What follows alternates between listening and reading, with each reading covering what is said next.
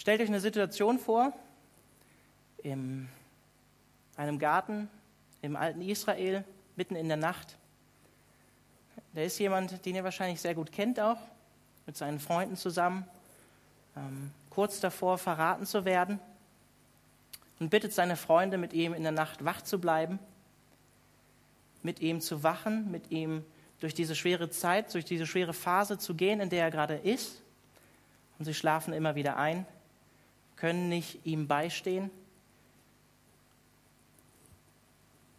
Und zu einer gewissen Zeit kommen römische Soldaten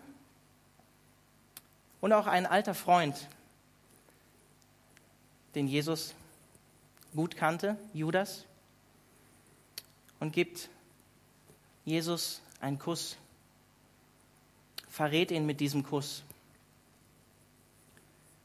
Jemand, der ja, über dreieinhalb Jahre mit Jesus unterwegs war, mit dem Jesus alles geteilt hat, sein ganzes Leben, sein ganzes Herz geteilt hat, verrät ihn so. Ich denke, alle kennt diese Begebenheit im Garten Gethsemane, wo Jesus verraten wird, unser Messias verraten wird. Ich weiß nicht, wie es dir geht. Bist du schon mal hintergangen worden oder verraten worden, vielleicht sogar schon mal von jemandem? Wurde schon mal etwas Unwahres über dich verbreitet? Vielleicht auch früher in der Schule, in der Klasse?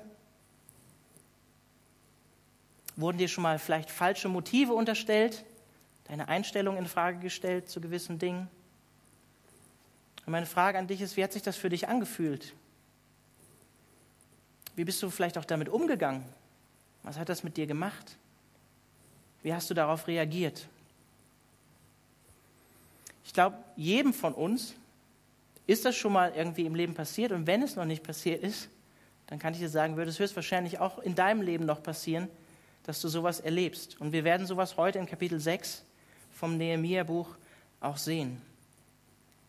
Um euch einfach nochmal den Kontext zu geben, Nehemia, Kapitel 1, Nehemia war zerbrochen über den Zustand vom Volk Israel, ungefähr 450 vor Christus dass Jerusalem und die Stadtmauer noch immer in Trümmern lag.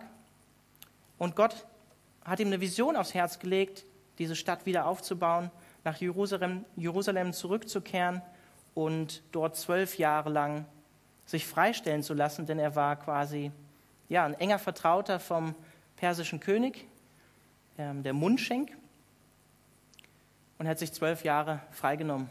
Schon eine mutige Anfrage, ne, sowas zu machen. Ich bin dann mal, ich hätte gerne zwölf Jahre frei. Ja, ich war jetzt einen Monat weg, ne? kam mir schon lang vor. Und er geht dann zurück, fängt an, die Stadtmauer wieder aufzubauen.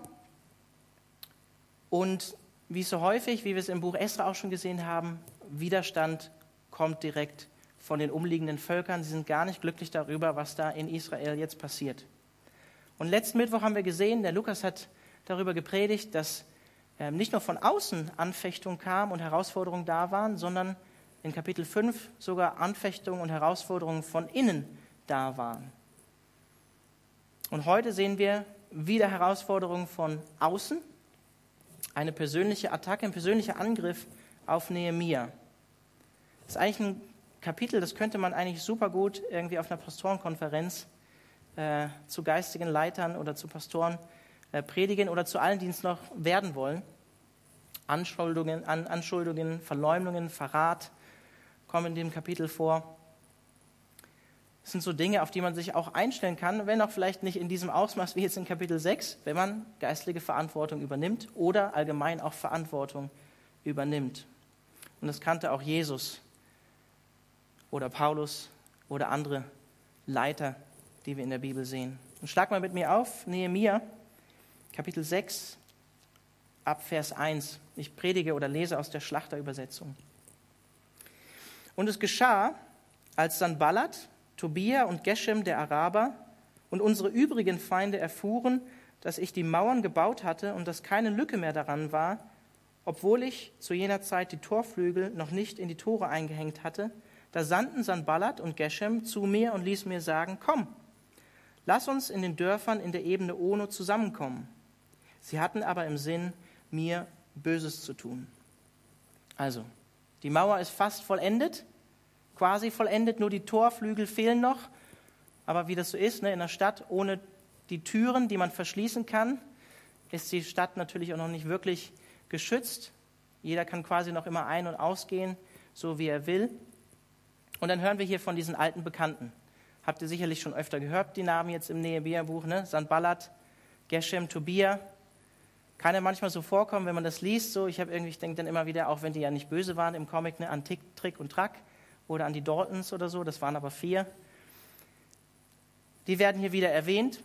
Aber das waren nicht äh, irgendwelche Heinis, ne? Sanballat, Geshem, Tobia, sondern das waren schon Leute mit einem, in einer gewissen Stellung in der damaligen Zeit und in der damaligen Region. Ähm, auch archäologisch uns überliefert, der Geshem war wahrscheinlich der König von Keda, also südlich gelegen von, von dem heutigen Israel, südliches Palästina. Sanballat war der Statthalter von der persischen Provinz Samaria, also könnt ihr euch im Prinzip auch vorstellen, wie jemand, der dem König unterstellt war, so ein ähm, Regionalleiter sozusagen. Nur von Tomia wissen wir nicht genau, was er für eine Stellung hatte, aber es muss eigentlich auch eine einflussreiche Position gewesen sein beim Tobia, denn wie wir später in diesem Kapitel auch lesen werden, hat er Geschäfte mit der Oberschicht ähm, in Israel, in Juda gemacht und hatte reichlich Kontakt mit diesen Leuten. Also muss er auch irgendwie gewisse Stellung gehabt haben, gewissen Einfluss gehabt haben. Ja, und Tick, Trick und Track oder die Daltons, die bitten den Nehemiah jetzt dazu, sich mit ihm zu treffen. In Ono, circa, circa so 40 Kilometer nordwestlich gelegen vom heutigen Jerusalem, also ziemlich weit entfernt, an der Grenze von Samaria, da wo der Sanballat auch Statthalter war. Und sie wollen zusammenkommen. Das hört sich ja eigentlich so ganz nett an, so, ne? Diese Einladung, hey, wollen wir uns nicht treffen, Nehemiah, so das Kriegsball begraben? ein paar Lobpreislieder zusammen singen. Ist doch eine ganz nette Einladung. Aber wir lesen ja schon in Vers 2 durch Nehemiah, sie meinten es aber böse, sie hatten Böses im Sinn. Und das ist eigentlich auch so ein bisschen so diese Taktik, die der Feind, der geistliche Feind, wir reden da oft gar nicht so drüber. Ich mache mir auch im Alltag wenig Gedanken darüber. Epheser 6, unser Kampf als Christen ist nicht gegen Fleisch und Blut, schreibt Paulus, sondern Mächte und Gewalten der Finsternis. Ich nehme das Wort jetzt ganz deutlich in den Mund, natürlich den Teufel, den Widersacher und seine Freunde, die Engel, die gefallenen Engel, die Dämonen. Und die wollen dich von deinem eigentlichen Ziel, was Gott mit deinem Leben hat, ablenken. Und genau das sehen wir hier auch bei Nehemiah. Auch wenn man diese geistliche Realität vielleicht in erster Linie nicht sieht. Wir sehen das auch häufig auch nicht im Alltag. Nehemiah ist fast fertig mit der Stadtmauer, fast fertig. Und dann kommt diese, ich sag mal, scheinbar freundliche Einladung an ihn. Das Ziel ist fast erreicht. Fast ist die Stadt geschützt. Und dann kommt diese Einladung. Genau an diesem Punkt wird er abgelenkt. Ich glaube, das kennen wir auch aus unserem eigenen Leben, auch aus unserem eigenen geistigen Leben, die Ablenkung von geistlichen Dingen, das Ziel aus den Augen verlieren. Um ein ganz banales Beispiel zu benutzen, meine Frau und ich, ähm, ihr dürft euch kein Beispiel an uns nehmen, wir wollen eigentlich immer Freitagabend Eheabend machen, ähm, uns zusammensetzen. Aber klar, also manchmal kommt es von meiner Frau, manchmal von mir, so dann, dann versucht man den anderen so zu ziehen, ne? hey, wollten uns doch Qualitätszeit nehmen, so an unserer Ehe was äh, tun, Gemeinschaft haben. Und dann ist man doch so müde von der Woche und dann setzt man sich doch lieber hin und schaut Netflix oder tut irgendwas, was eigentlich nicht zur Zweisamkeit direkt irgendwie beiträgt. Und das ist eigentlich so eine ganz alltägliche Taktik, die uns von geistigen Dingen wegbringt. Ihr könnt euch da Gedanken machen, was das bei euch sein kann. Aber es ist was, wo der Teufel Manchmal auch wir selbst, unser Fleisch natürlich. Wir können nicht immer alles auf den Teufel schieben oder auf, auf diese geistliche Seite schieben, wo wir unsere Prioritäten im Alltag einfach falsch setzen und uns ablenken lassen vom eigentlichen Ziel, was Gott für uns hat. Im Fall von Nehemiah natürlich, diese Mauer fertig zu bauen. Und dann lesen wir weiter in Vers 3 und 4. Sehen wir, wie Nehemiah reagiert. Da sandte ich Boten zu ihnen und ließ ihn sagen, ich habe ein großes Werk zu verrichten, darum kann ich nicht hinabkommen. Warum sollte das Werk stillstehen, wenn ich es ruhen lasse und zu euch hinabkomme? Sie ließen mir aber viermal das Gleiche sagen und ich gab ihnen die gleiche Antwort. Also Nehemiah sagt hier, hey Jungs, ja schön und gut eure Einladung, aber ich habe eine große Sache gerade zu tun. Könnte man auch irgendwie falsch auffassen, so ne, hey Jungs, ich bin ziemlich wichtig, ich habe keine Zeit, ich habe wichtigere Dinge zu tun, ich kann nicht kommen. Aber in diesem Fall ist das wahr, weil er, es steht kurz davor, die Stadtmauer abzuschließen, indem er die Tore einsetzt und dann würde es eigentlich auch weitergehen, denn er will eigentlich auch die Stadt Jerusalem wieder aufbauen. Und Nehemiah lässt sich hier nicht von seinem Ziel abbringen, er verliert das Ziel nicht aus den Augen und er bleibt seiner Berufung die er von Gott bekommen hat, treu. Er weiß einzuschätzen, was gerade wichtig und was gerade unwichtig ist. Und tut die ersten Dinge zuerst, first things first, wie man im Englischen sagen würde. Und deswegen sagt er hier klar und deutlich, ich habe Wichtigeres zu tun. Ich weiß nicht, wie es euch geht, ob ihr christlich aufgewachsen seid oder nicht, oder wie lange ihr schon mit Christus unterwegs seid. Aber ich glaube, wir müssen manchmal lernen, in unserer christlichen Welt auch die Disziplin des Neinsagens zu praktizieren. Also ich weiß nicht, wie es dir damit geht, aber ich bin ein Charakter, ich neige immer eher dazu zu sagen, ja, ja, das mache ich noch oder ja, wir können uns treffen. Aber eigentlich habe ich keine Zeit, mein Kalender ist eigentlich voll und ich habe eigentlich auch andere Dinge zu tun oder wichtigere Dinge zu tun.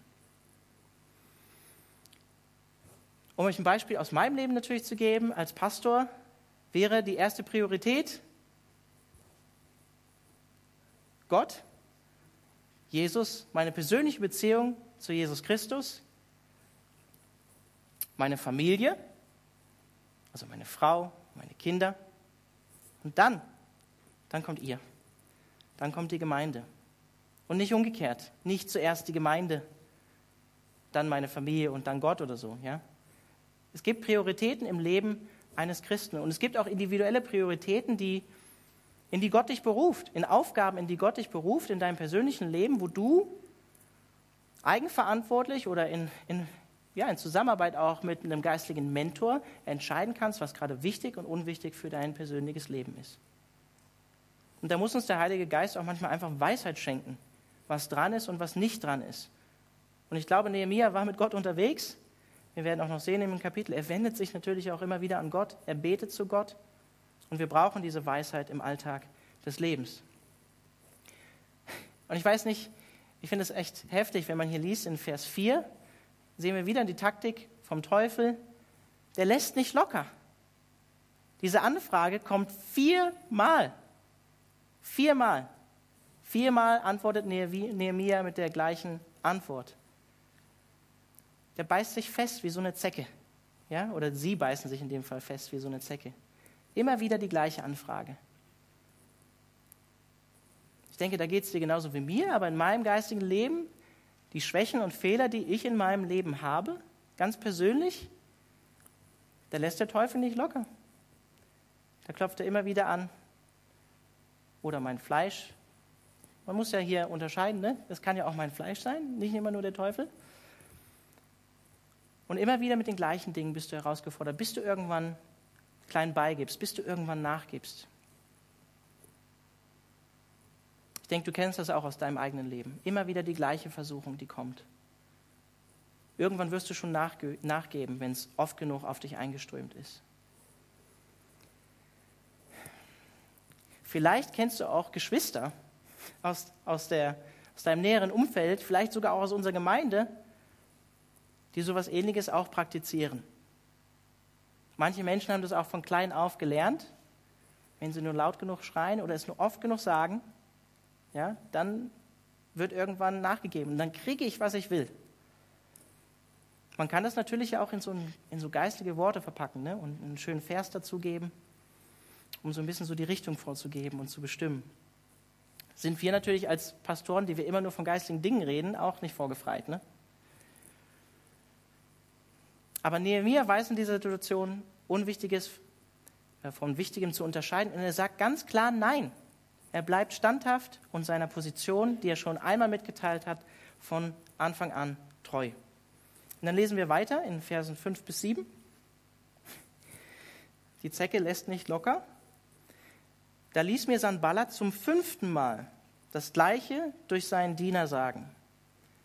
Der kam mit einem offenen Brief in der Hand. Darin stand geschrieben, unter den Völkern verlautet und Gassu, Gasmu sagt, dass du mitsamt den Juden einen Aufstand vorhast, darum würdest du die Mauer bauen und du wolltest ihr König sein, so sagt man.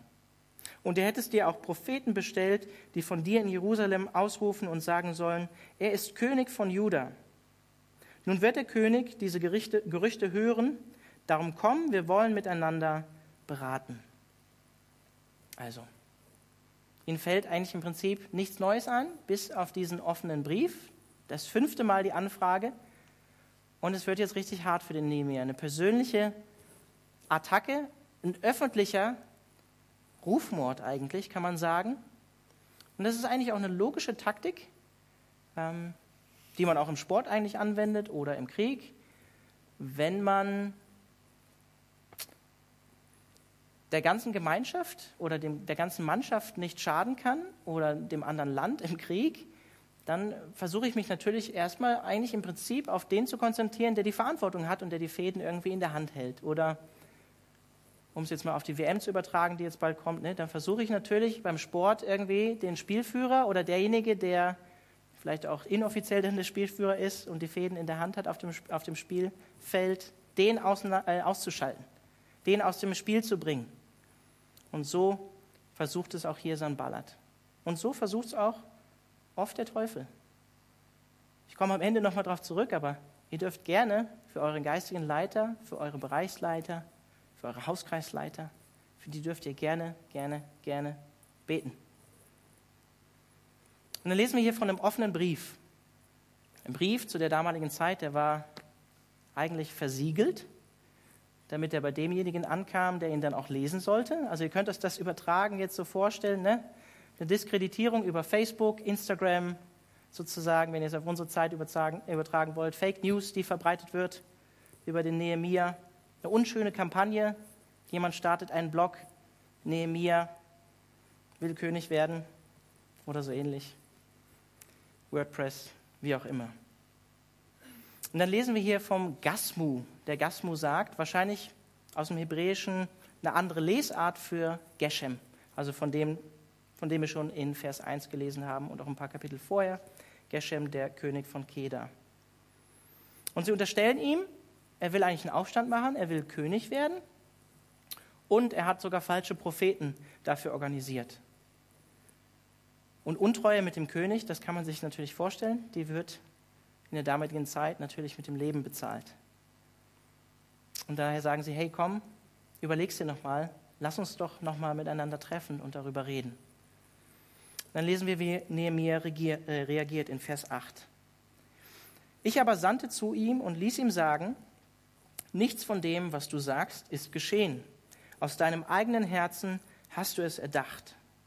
Denn sie alle wollten uns furchtsam machen und dachten, Ihre Hände werden schon ablassen von dem Werk und es wird nicht vollendet werden. Nun aber stärke du meine Hände, betet Nehemiah. Also Nehemiah reagiert nicht mit einem zweiten Block, der irgendwie die Gegenseite darstellt und einer Schlammschlacht oder äh, einer anderen Diskreditierungskampagne irgendwie von dem Statthalter dann von Juda aus. Er gibt ein einmaliges Statement, weist die Anschuldigungen, die auf ihn nicht zutreffen, einfach zurück, ganz klar, ganz straight, ganz offen, ganz ehrlich, weil er weiß, an denen ist nichts dran. Hat nicht Hand und Fuß. Und er wisst ja, ich habe es nochmal am Anfang gesagt, er hatte eigentlich schon eine enge Verbindung zum König Artaxerxes, weil er war sein Mundschenk und von ihm freigestellt. Er bleibt cool. Er bleibt cool in dieser Situation, was nicht einfach ist in so einer Situation, so cool zu bleiben, wie er es hier tut. Und dann lesen wir hier auch in Vers 9, nun aber stärke du meine Hände. Ein kleines, kurzes, überliefertes Gebet von Nehemiah in der Situation, dran zu bleiben mit Gott, trotz des Widerstandes. Nehemiah betet hier. das gilt auch für dich und mich. Epheser 6, Vers 10, da schreibt Paulus uns, im, Übrigen, meine Geschwister oder meine Brüder, seid stark in dem Herrn und in der Macht seiner Stärke in Bezug auf die geistliche Waffenrüstung, die dann folgt. Das kann und soll und sollte in so einer Situation auch unser Gebet sein, wenn wir geistlich angefochten sind, uns auf die Stärke von Gott zu verlassen, die er uns geben kann in der Situation, durchzuhalten. Und ich glaube, ich bin da selber noch am Wachsen und am Lernen. Ähm, ich bin noch nicht so lange im Berufsleben unterwegs und ich bin auch noch nicht so lange im pastoralen Dienst. Ähm, aber ich glaube, wenn wir den Fokus darauf legen, in der Verantwortung, in die Gott uns gesetzt hat, integer, also ähm, in Übereinstimmung mit, mit der Realität und dem, was Gott für uns an Maßstäbe gegeben hat, wenn wir danach leben und, und, den, und den Fokus darauf legen, ähm, einen geheiligten Charakter zu haben vor Gott, authentisch vor Gott und vor den anderen Menschen, ähm, in die Gott uns in, Verantwortung gestellt hat, zu leben, dann wird Gott sich auch um unseren Ruf sozusagen kümmern. Dann wird Gott ähm, ja, sich auf unsere Seite stellen, wenn wir den Fokus so legen, dass wir von unserer Seite aus, unabhängig was andere Leute über dich sagen oder was irgendwie für Gerichte kurieren oder wer auch immer nicht zufrieden war mit dem, wie du es gemacht hast, wenn wir unseren Fokus darauf legen, reine Sache mit Gott zu machen, auf unseren Charakter zu schauen, auch von dem zu lernen, was andere Leute vielleicht an Kritik an uns bringen, dann ähm, denke ich, sind wir auf einem guten Weg. Ich finde ähm, immer wieder diese ähm, Geschichte von Josef, immer so bewegend, wo, wo er ja verraten wird von seinen Brüdern. Und er am Ende sagt, hey, ihr, ihr meintet es wirklich böse mit mir, aber Gott hat es am Ende zum Guten gewendet. Er ist Gott treu geblieben, auch in schwierigen Zeiten. Und hier in Vers 9 lesen wir nochmal von der Intention, die diese ähm, ja, anderen Statthalter, diese ja, Feinde Israels in diesem Fall haben. Ja, nämlich die Intention und die Motivation, Nehemia außer Gefecht zu setzen, Angst zu verbreiten, damit Jerusalem nicht weiter aufgebaut wird. Und das Witzige ist, es bewirkt bei Nehemia genau das Gegenteil. Er wendet sich an Gott und sagt, hey Gott, stärk du meine Hände. Schenk du mir, wie Paulus sagt in 2. Korinther 12, schenk du mir in meiner Schwachheit deine Stärke, Gott. Gerade in meiner Schwachheit, das ist was, was wir als Christen nie begreifen können, aber ihr habt das alle sicherlich auch schon mal erlebt, in Situationen, wo ihr dachtet, pff, ich alleine kann das nicht mehr packen. Und wie Gott sich durch diese Situation verherrlicht, weil er alle Ehre bekommt in dieser Situation und uns da durchträgt, uns die richtigen Worte schenkt in der richtigen Situation, mit dem richtigen Kommilitonen, wo wir eigentlich gar nicht mehr weiter wussten, wie wir mit ihm über Jesus reden sollen, was wir zu der und der Situation sagen sollen, wie Gott sich in unserer Schwachheit verherrlicht. Und Jakobus geht sogar so weit, dass er sagt, wir sollen uns freuen in dieser Situation, wenn wir angefochten sind, herausgefordert sind, weil das Standhaftigkeit in unserem geistigen Leben bewirkt, wenn wir an Gott dranbleiben. Und dann lesen wir weiter in Vers 10 bis 13. Und ich kam in das Haus Schemajas, des Sohnes Delajas, des Sohnes Mehetabels, der hatte sich eingeschlossen und sprach, wir wollen zusammenkommen im Haus Gottes, im Inneren des Tempels und die Türflügel des Tempels schließen. Denn sie werden kommen, um dich umzubringen, und zwar werden sie bei Nacht kommen, um dich umzubringen. Ich aber sprach, sollte ein Mann wie ich fliehen? Und wie könnte ein Mann wie ich in den Tempel gehen und am Leben bleiben? Ich werde nicht hineingehen. Denn siehe, ich merkte wohl, nicht Gott hatte ihn gesandt, sondern er sprach die Weissagung über mich, weil Tobia und Samballat ihn angeworben hatten. Und zwar war er zu dem Zweck angeworben worden, dass ich in Furcht geraten und dementsprechend handeln und mich versündigen sollte, damit sie meinen Namen verunglimpfen und mich verlästern könnten. Also jetzt wird es nochmal ernst. Hört sich nicht mehr nach dem Spiel an. Natürlich nutzen sie das hier als Vorwand. Hey, sie wollen dich umbringen. Nee, mir und wollen ihn so verführen. In der Hoffnung, dass er aus Angst heraus sich an Gott versündigt und Gott gegenüber untreu wird. Eine Infragestellung seines Charakters, seiner geistlichen Integrität gegenüber Gott. Und ich glaube, der Teufel versucht in dieser Situation bei Nehemiah und er versucht es auch häufig bei dir und mir in unserem geistigen Leben, uns dahin zu bringen, aus einer Menschenfurcht, aus der Furcht, aus der Angst heraus, unüberlegt, ohne Gebet, aus der Pistole aus der Hüfte geschossen, zu handeln, ohne drüber nachzudenken, ohne jemanden einzubeziehen, der dir vielleicht Rat geben kann, ohne mit Gott darüber zu sprechen, aus der Furcht zu handeln, panisch zu handeln. Das ist nie eine gute Sache, das so zu tun. Und ich meine damit jetzt nicht diese ja auch schützende Angst, die ja Gott in uns gelegt hat, ne, die uns ja auch schützen kann vor manchen Dingen. Äh, das meine ich hier nicht. Ich meine wirklich ein unüberlegtes Handeln in einer Situation, wo wir uns eigentlich zurücknehmen müssten und sagen müssten, hey, ich müsste mich jetzt eigentlich mal zurückziehen und einfach die Stille mit Gott suchen oder mit Leuten, die mich beraten können. Und wir sehen hier bei Nehemiah, bei seinen Feinden, die haben es erst versucht auf die freundliche Art. Hey, lass uns doch eigentlich Freunde sein. Was nicht geklappt hat. Dann versuchen sie es auf die diskreditierende Art, also ihn, seinen Namen in den Schmutz zu ziehen. Und jetzt versuchen sie es, ich nenne das jetzt einfach mal, auf die geistliche Tour. Ich habe es am Anfang schon gesagt, äh, man kann Dinge auch in geistliche Worthülsen packen, um Menschen zu verführen. Und das sehen wir hier zum Beispiel in dieser Situation im Nehemiah-Buch, wo sie witzigerweise ja auch einen falschen Propheten anwerben, wo sie ihm vorher noch vorgeworfen haben, er hätte das ja getan ja, und sie würden ausrufen, er wird König werden und so weiter und so fort. Machen sie genau das, was sie eben gerade vorgeworfen haben, um ihn zu verführen. Das passiert auch bei uns. Das passiert auch bei uns in der christlichen Gemeinde. Natürlich nicht in dem Ausmaß, aber ich bekräftige es einfach nochmal mit einem Vers. Oder ihr kennt diese Aussage natürlich auch auf Gott hat mir gesagt. Mir nicht, aber dir. Gott hat mir gezeigt, ich hatte einen Traum. Oder ich hatte den Eindruck, das von Gott. Und versteht mich jetzt hier nicht falsch. Ich persönlich und auch wir als Calvary Chapel, wir glauben an die Geistesgaben, dass Gott prophetische Träume schenkt, dass Gott dir wirklich vielleicht auch ein Vers aufs Herz legen kann. Aber wir sollten echt vorsichtig sein, wie schnell wir diese Worte auch persönlich, auch wenn wir daran glauben und auch das erleben, dass Gott das tut, wie schnell wir diese Worte in den Mund nehmen, zu sagen, Gott hat mir gesagt, Gott hat mir gezeigt. Das sollten wir wirklich prüfen und es sollte nicht zu schnell aus unserem Mund kommen. Auch in diesem Fall, ne, wenn ich es nur geistlich klingen lasse, kann ich andere Menschen manipulieren, und ich bekomme letztlich das, was ich will.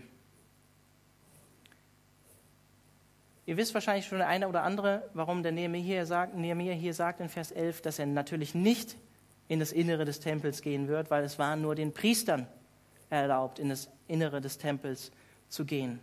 Und Nehemiah hätte sich folgerichtig, wenn das Gesetz, ich sag mal, wortwörtlich angewandt worden wäre, damit eigentlich sein Leben verwirkt und wäre der Todesstrafe schuldig gewesen. Und es ist auch keine eindeutige Prophetie, die hier an den Nehemiah ergeht, weil sie widerspricht dem offenbarten ähm, Willen Gottes äh, ja, in den fünf Büchern Mose. Weil Nehemiah als Statthalter dürfte niemals in den Tempel gehen.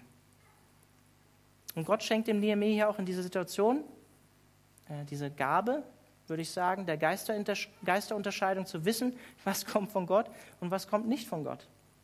Und auch wieder diese Gelassenheit ähm, in dieser Situation, in der er ist, ruhig zu bleiben und eben nicht darauf einzugehen und in den Tempel zu flüchten.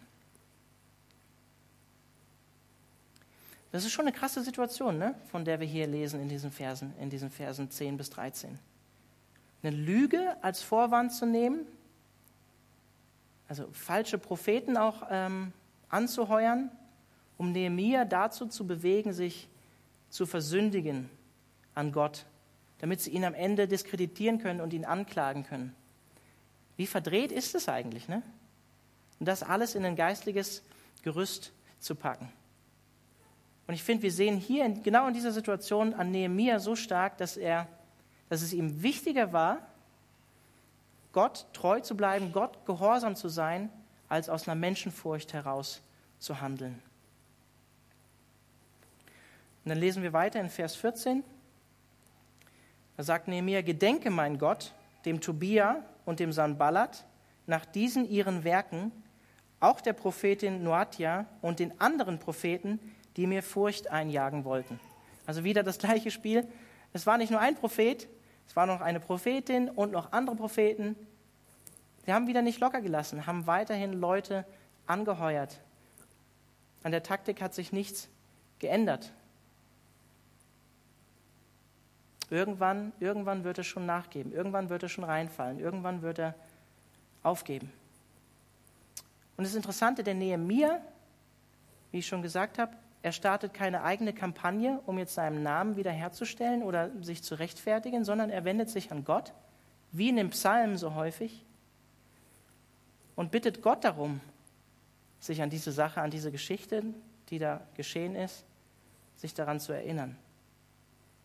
Und es gibt einen ganz parallelen Vers in Römer 12, ab Vers 17, den ich euch in diesem Zusammenhang gerne vorlesen möchte. Da heißt es für uns, für dich und mich als Christen, vergeltet niemand Böses mit Bösem, seid auf das bedacht, was in den Augen aller Menschen gut ist. Ist es möglich, so viel es an euch liegt, so verhaltet, so haltet mit allen Menschen Frieden. Und dann, ganz wichtig, rächt euch nicht selbst, Geliebte, und jetzt wichtig, sondern gebt Raum dem Zorn Gottes, denn es steht geschrieben, mein ist die Rache, ich will vergelten, spricht der Herr. Wenn nun dein Feind Hunger hat, so gib ihm zu essen. Wenn er Durst hat, dann gib ihm zu trinken.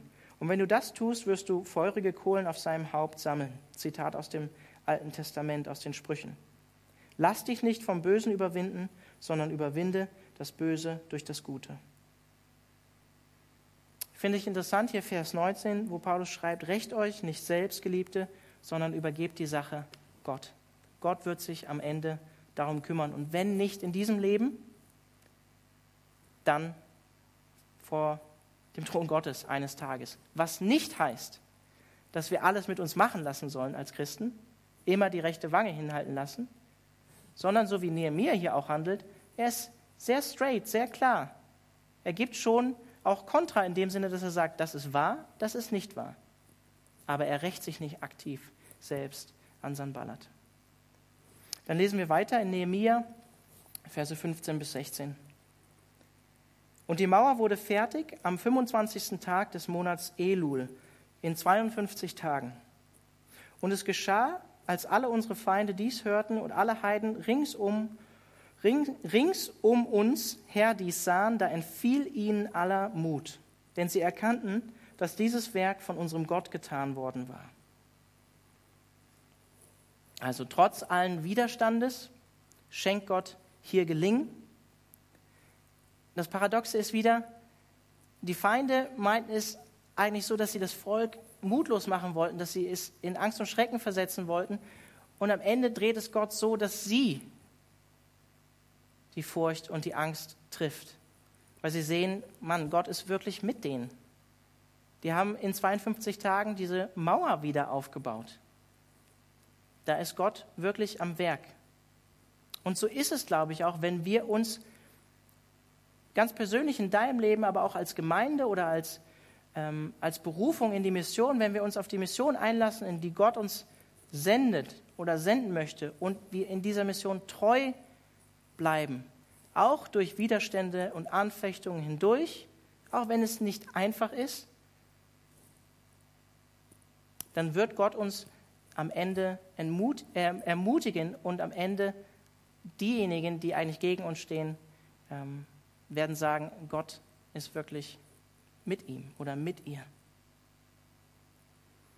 Und wir sehen hier auch Nehemiah als Leiter, als guter Leiter, wie wir auch schon in Kapitel 5 gesehen haben und vorher, der klopft sich nicht selber auf die Schulter und gibt sich die ganze Ehre und sagt, ich bin echt so ein toller Leiter, ich habe so viele Führungsseminare besucht und ich mache das echt richtig, ich mache das echt gut und deswegen ist es mir gelungen, sondern er weiß Es hängt von Gottes Segen ab, wie im gesamten Buch Esra Nehemiah. Wir sehen auch immer wieder diese Formulierung, Gottes gute, gute Hand war über seinem Volk, war über ihn. Dann lesen wir in den letzten Versen, Versen 17 bis 19. Auch ließen zu jener Zeit die Vornehmsten in Juda viele Briefe an Tobia abgehen und auch von Tobia gelangten solche zu ihnen. Denn es waren viele in Juda, die mit ihm verschworen waren, weil er der Schwiegersohn Shechanias des Sohnes Arachs war, äh, war und sein Sohn Johanan die Tochter Meschulams des Sohnes Berechias zur Frau genommen hatte. Sie redeten auch von seinen guten Werken vor mir und hinterbrachten ihm meine Worte, und Tobia sandte Briefe um mir Furcht einzujagen. Also hier sehen wir nochmal deutlich, der Tobia, ein Ammonit, also ammonitische Abstammung mit einem jüdischen Namen, verbindet sich mit der Oberschicht ähm, der Juden, um sich selbst in ein gutes Licht zu stellen und um sich selbst vor dem Nehemia als gut zu verkaufen, obwohl er eigentlich eine andere Intention dahinter hatte. Und wir haben ja auch eben gerade gelesen, dass er sich sozusagen ähm, ja, in das jüdische Volk sozusagen eingeheiratet hat, ohne wirklich zum jüdischen Glauben konvertiert zu sein und es wirklich ernst mit dem Glaube an Jahwe, mit dem Glaube an Gott ernst zu meinen. Vielleicht erinnert ihr euch auch nochmal zurück an Esra Kapitel 9 bis 10. Krasse, herausfordernde Kapitel, kann man, die kann man wirklich krass nennen. Was macht Esra da in den Kapiteln? Wer kann sich noch erinnern?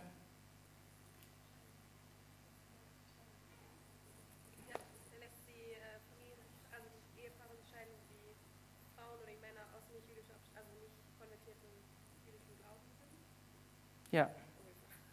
Ja. Er fordert das Volk dazu auf, da wo sie äh, Ehen eingegangen sind mit Götzendienern, sich scheiden zu lassen. Und hier sehen wir genau dieses Problem. Der Tobia, der sich in die Oberschicht eingekauft hat, sozusagen, und hier dem Volk Israel eigentliche Probleme bereitet. Der Paulus sagt das nicht anders in 2. Korinther 11, wo er, wo er sagt, ähm, es gibt sogar Apostel, die sind eigentlich keine Apostel, aber das ist gar kein Wunder, sagt er, weil auch selbst der Teufel kleidet sich als schöner Engel des Lichts, um uns zu täuschen. Und wir sehen ja auch in Vers 19, ganz am Ende vom Kapitel, dass der Tobia oder der Teufel, der Widersacher, einfach nicht aufgibt. Der bleibt so lange dran, wie wir in dieser Welt sind. Und er wird so lange auch nicht aufgeben. Ich würde gerne die Lobpreisband nach oben bitten. Ich finde, wir können einiges aus diesem Kapitel lernen. Wir sehen, finde ich, ganz klar und deutlich in diesem Kapitel 6, wie der Teufel arbeitet, nämlich mit dem einfachen Prinzip Lüge. Alles, was sie dann gegen Nehemiah vorgetragen haben, was sie gegen ihn vorgebracht haben, sind Lügen. Und wie ihr wahrscheinlich wisst, Johannes 8, Vers 44, da wird uns der Widersacher als der Vater der Lüge vorgestellt und als der Vater der Lüge bezeichnet. Und dagegen hilft nur, dass wir in Gemeinschaft bleiben, wie zum Beispiel einer verbindlichen christlichen Gemeinschaft, wo wir uns immer wieder auch an die Wahrheit erinnern, immer wieder auch ermutigen, dran zu bleiben im Glauben, wo wir gemeinsam aus Gottes Wort hören, wo wir gemeinsam wachsen im Glauben, im Verstehen von Gottes Wort, nicht nur zu Hause alleine ich und meine Bibel, sondern wo wir gemeinsam im Glauben wachsen und auch füreinander einstehen können, füreinander beten können, füreinander da sein können. Und wir sehen hier in dem Kapitel, finde ich, ganz, ganz stark auch den Charakter von Jesus Christus in Nehemia. Ich habe es am Anfang ja euch dieses, diese Geschichte, die ihr alle kennt, aus dem Garten Gethsemane nochmal aufgegriffen, wo Jesus standhaft geblieben ist in einer Situation, wo man leicht nachgibt, wo man eben klein beigibt. Jesus ist seiner Berufung genauso wie Nehemia treu geblieben und standhaft geblieben, um letztlich für dich und mich natürlich Jesus Christus die Erlösung zu erwirken. Und genauso bleibt der Nehemiah hier standhaft, unter Anfeindung, unter Anfechtung, unter Rufmord. Und wir lesen das vielleicht so einfach, was wir hier in Kapitel 6 gelesen haben. Aber ich bin schon manchmal frustriert, wenn jemand nach einer Predigt zu mir kommt und sagt, hey, also, was war das denn? Oder ich hatte es auch schon, dass jemand in der Predigt irgendwie gesagt hat, jetzt hör mal auf. Dann bin ich ja schon äh, irgendwie, das macht ja schon was mit einem. Ne? Aber das, was wir hier in Kapitel 6 lesen, das ist noch mal eine ganz, ganz andere Nummer. Das ist noch mal eine ganz, ganz andere Geschichte. Und das ist eine ermutigende Sache, die wir eigentlich auch in Kapitel 6 lesen, sehen.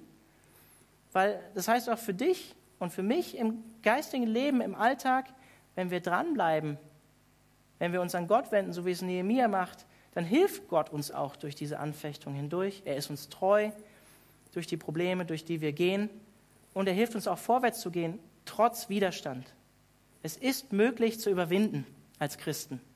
Auch wenn der Teufel immer wieder mit den gleichen Dingen an dich kommt, wo du weißt, eigentlich, ich, ich habe nicht die Kraft, das zu überwinden. Es ist wirklich möglich, Dinge zu überwinden. Und manchmal schaffen wir das auch nicht alleine.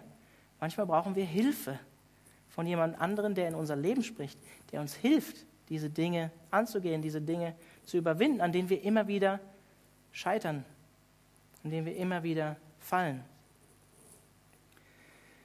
Die letzte Mittwochspredigt war ja für mich schon ein bisschen ähm, wohltuend. Da ging es ja darum, äh, sich, oder die Herausforderung kam von Lukas. Ich war eigentlich ganz froh, dass ich das Kapitel nicht selber gepredigt habe, sich geistliche Autorität auch, oder die, er hat diese Frage in den Raum gestellt, seid ihr bereit, auch euch geistliche Autorität in einer Gemeinde zu unterstellen? Und ich kann nicht anders, als aus diesem Kapitel 6 euch dazu er, zu ermutigen oder euch aufzufordern, für uns als geistige Leiter, die wir in Verantwortung sind, zu beten. Euch einfach daran zu erinnern, das ist ein geistiger Dienst, den wir tun. Wir, ich arbeite nicht nur am Mittwochabend oder am Sonntagmorgen. Ähm, es gibt viel zu tun in der Gemeinde, es gibt viele unterschiedliche Meinungen und Sichtweisen und ähm, das kann einen schon manchmal zerreißen.